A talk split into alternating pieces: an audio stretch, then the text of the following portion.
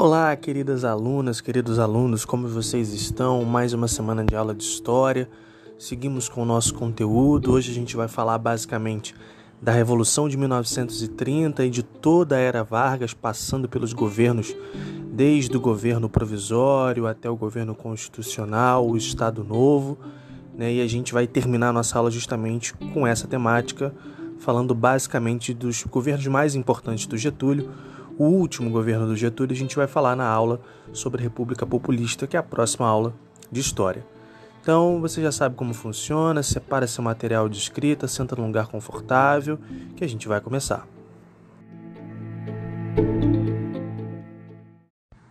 Bom, a primeira coisa que eu preciso que você lembre, já que a gente fechou a última aula nas vésperas da Revolução de 30, é como funcionava um pouco a questão política no Brasil com a relação das oligarquias com a política brasileira.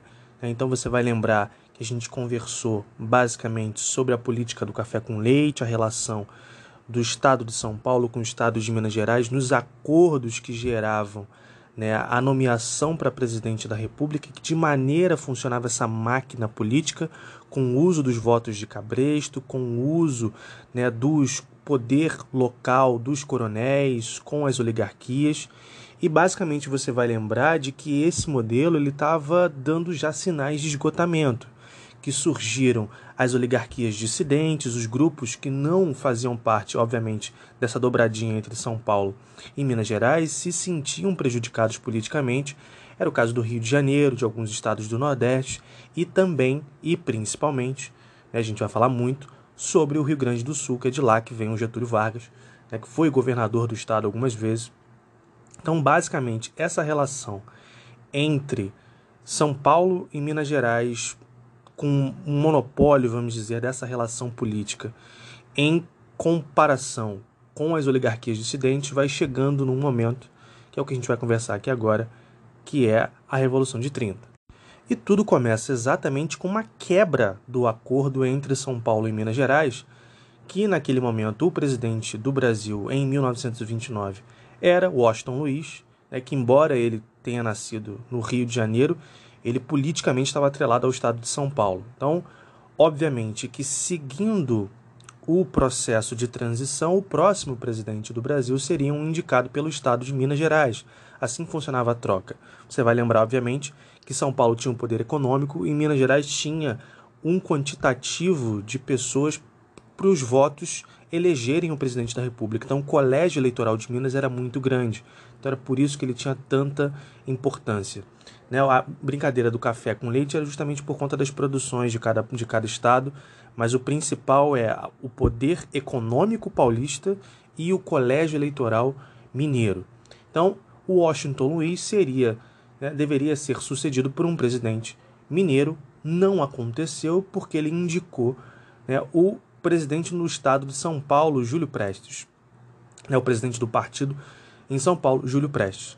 Contrariando, obviamente, os princípios dessa política do café com leite e deixando a oligarquia mineira muito irritada.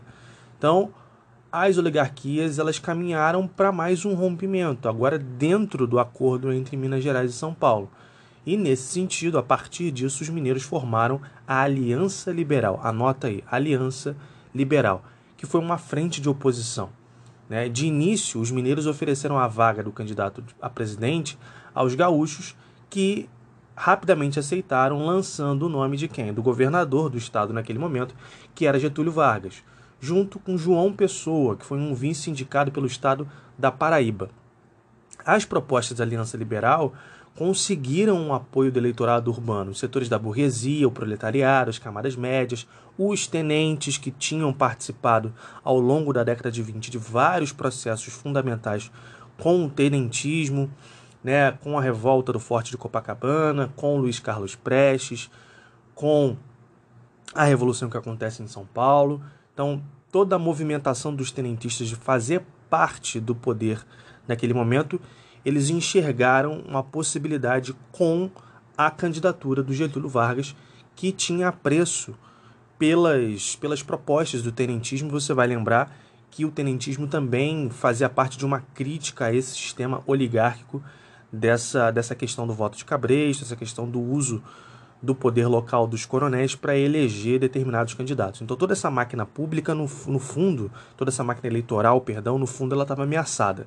Então as eleições ela aconteceram em 1 de março né, e resultaram na vitória do candidato paulista. Veja só que situação. Então o Júlio Prestes ele foi eleito. Né, ele, o Getúlio Vargas perde a eleição, São Paulo consegue eleger o seu candidato, digamos assim, Entretanto, né, a geração mais jovem da Aliança Liberal, inclusive os tenentistas, né, mas essa geração formada principalmente pelas lideranças do Estado do Rio Grande do Sul né, e de Minas Gerais, não aceitou os resultados da eleição e, inclusive, eles começaram a conversar num sentido de uma revolução. Os tenentes, até, inclusive, pediam, apelavam para que a população fosse às armas. Né? É interessante lembrar que durante a década de 20 e ao longo desse processo da Primeira República, outros conflitos aconteceram. Então, isso era mais comum à época, essa instabilidade política constante. Né? Então, faz sentido de que os tenentes, junto com as lideranças da Aliança Liberal, vissem uma oportunidade de chegar ao poder através de um movimento político né, golpista. Então, em 26 de julho de 1930, antes da posse do candidato eleito, acontece mais um evento que vai fechar essa situação. O João Pessoa, que foi vice na candidatura do Getúlio Vargas, ele foi assassinado. E apesar do crime estar ligado única e exclusivamente com questões da disputa local política no seu estado, que era Paraíba, Ainda assim, a morte de João Pessoa causou uma comoção popular muito grande e acabou servindo de estopim para o movimento revolucionário alavancar. Então, em 24 de outubro de 1930, o alto comando das Forças Armadas do Rio de Janeiro liderou o movimento que depois o presidente Washington Luiz, o paulista, né, politicamente Washington Luiz, impediu a posse do novo presidente, o Júlio Prestes. Nesse momento, a revolução ela se concretiza, ela triunfa e alguns dias depois, Getúlio Vargas ele chegaria no Rio de Janeiro, onde ele seria empossado presidente provisório da República do Brasil. Bom, o que a gente vai fazer agora é conversar um pouco sobre as principais medidas que foram tomadas por esse governo provisório do Getúlio Vargas, que em tese serviria justamente para fazer um processo de transição para outras eleições que fossem referendadas tanto pelos revolucionários de 1930 quanto o resto da população, porque o interesse, num primeiro momento, era justamente acabar com a oligarquia, né? acabar com esse, com esse movimento político né, que perdurou ao longo, principalmente da década de 1920. Então, uma das primeiras e principais medidas que foi tomada pelo governo provisório foi a criação do Ministério do Trabalho, Indústria e Comércio, né, que por meio do qual o Estado passava a intervir nas relações entre os patrões e os trabalhadores. Então, a partir da criação do Ministério, entre 1931 e 1934, foi promulgada a maior parte da legislação trabalhista que vigorou até né, os, os o último governo do Michel Temer com a reforma trabalhista, que esse modelo basicamente foi substituído. Mas veja, durou uma quantidade um tempo muito grande, né? a gente está falando de 1931 até basicamente 2017, 2018. Né? Então, muitos anos de uma legislação que foi muito importante para aquela população naquela época, né? inclusive fez com que a popularidade do Getúlio Vargas aumentasse ao longo do tempo que ele se estendeu né, como presidente da República, e que basicamente essa legislação trabalhista ela garantia o quê?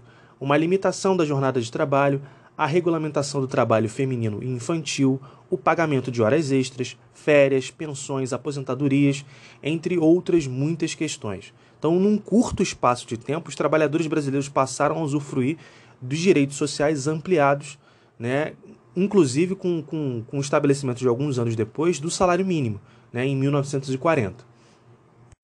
No mês de março de 1931, foi decretada uma nova lei, que era a Lei de Sindicalização então, a partir dela, ficava estabelecido o quê? Que só poderia ter um sindicato por cada categoria profissional em cada um dos municípios. Então, então, os sindicalistas, a partir de agora, eles estariam preservados da repressão policial, porque, obviamente, ele seria um sindicato que estava de acordo com a lei, Né? Mas óbvio que não, não bastava criar as leis trabalhistas, não bastava instituir os sindicatos, era necessário obrigar os empresários a cumprir essas novas leis. Então, para isso, foi instituído né, as juntas de conciliação e julgamento. Nossa, professor, que nome estranho. Vamos resolver para você. Esse processo das juntas de conciliação e julgamento resultaram na Justiça do Trabalho em 1939, que era justamente um tribunal para assegurar que os patrões aceitassem a legislação. Então, em junho de 1943, o governo resumiu todas essas leis na Consolidação das Leis do Trabalho, ou seja, a CLT.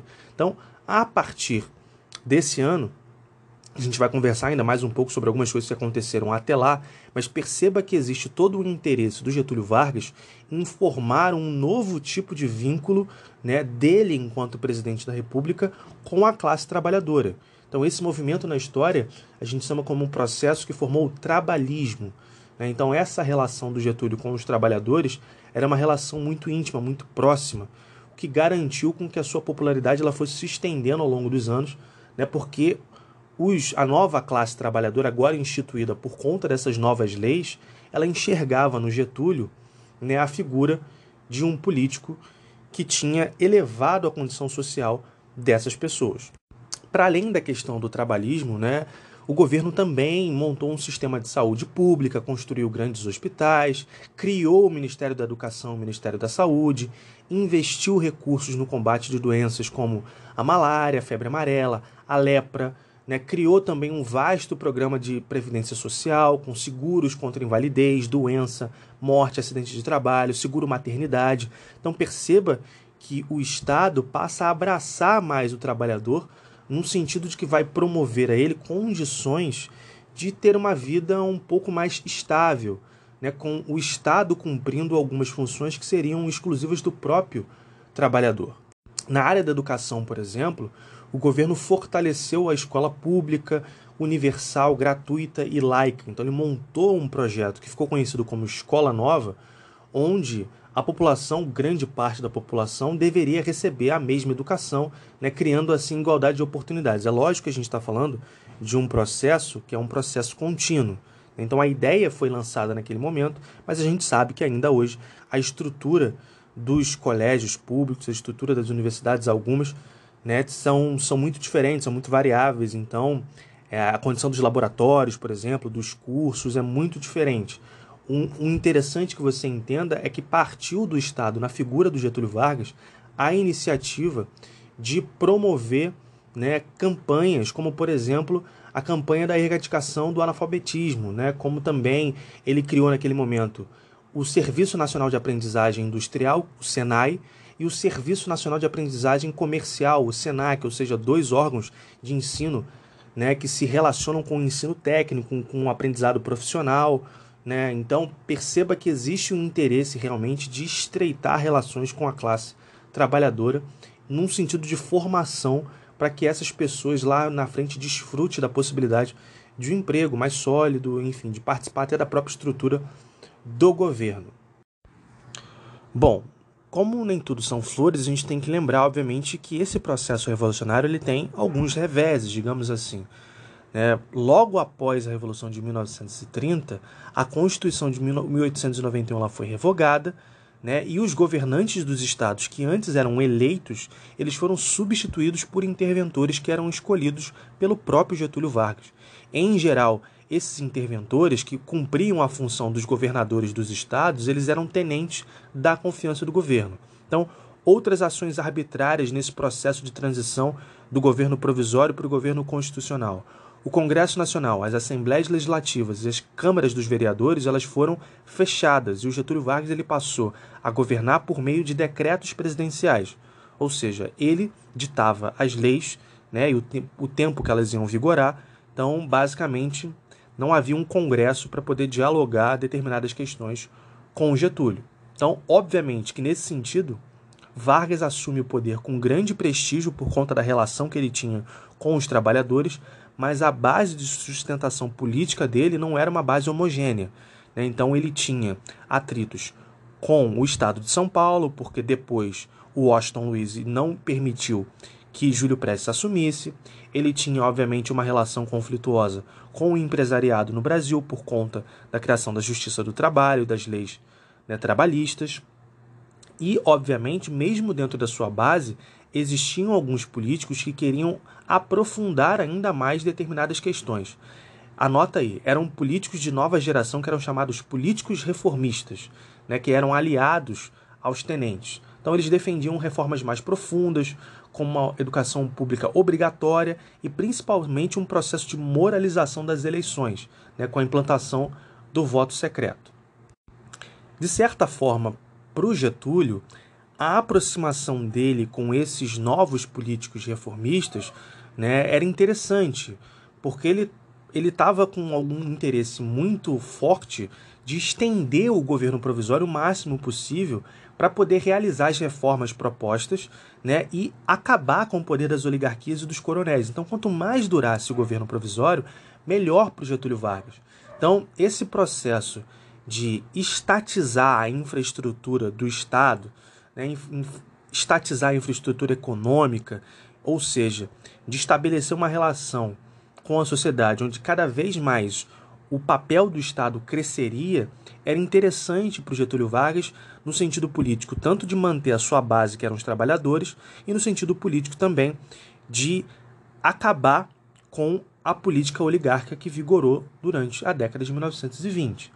É, é óbvio que todo esse processo, como eu falei para vocês, isso não passou impune, principalmente porque a reação dos paulistas foi imediata, né, lançando uma campanha pela volta do regime constitucional, ou seja, pelo fim do governo provisório, né, e de uma autonomia maior dos estados, principalmente em relação às leis trabalhistas. Então, em fevereiro de 1932, anota aí, o governo federal ouviu essas questões e convocou uma Assembleia Nacional constituinte, ou seja, Vargas entendeu que era momento de estabelecer uma relação de diálogo, não era possível apenas governar única e exclusivamente por decreto.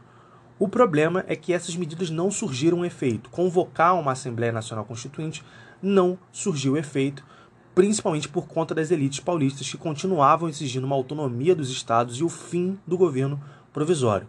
Por conta disso, né, em julho de 1932, eclodiu a rebelião conhecida como Revolução Constitucionalista, anota aí, né, que mobilizou os setores ligados do café, da indústria e as classes médias do estado de São Paulo. Né? Ou seja, os paulistas eles foram às armas contra o governo federal para, né, numa, numa perspectiva, não só uma perspectiva separatista, mas tentar levar com que os outros estados da federação eles ingressassem nessa batalha por maior autonomia dos estados frente ao governo. O problema é que os revoltosos de São Paulo não receberam o apoio esperado dos outros estados. Obviamente que Minas Gerais, né, por conta da quebra do acordo lá da política do café com leite, da indicação do Júlio Prestes, não teve interesse em participar da Revolução Constitucionalista. Né? E no Rio Grande do Sul, que era a base política do próprio Getúlio, também não houve apoio. Então, em São Paulo, os conflitos duraram apenas três meses, né? e o comando da Revolução Constitucionalista acabou se rendendo em 2 de outubro de 1932. Apesar dessa derrota no plano militar, as elites paulistas tiveram ganhos políticos, porque essa guerra civil, digamos assim, entre aspas, resultou num processo de reconstitucionalização do país, ou seja, a Assembleia Nacional Constituinte ela seria né, levada à frente né, e um novo projeto de Constituição seria votado a partir desse conflito entre o Estado de São Paulo e o governo federal. Então, a partir desse processo, né, as eleições elas foram convocadas né, e a Assembleia Nacional Constituinte ela ocorreu em 3 de maio de 1933, né, com uma nova Constituição promulgada em 1934, e no dia seguinte à promulgação dessa Constituição, o Getúlio Vargas foi eleito, o que deu início ao período constitucional, que é o que a gente vai conversar no próximo bloco.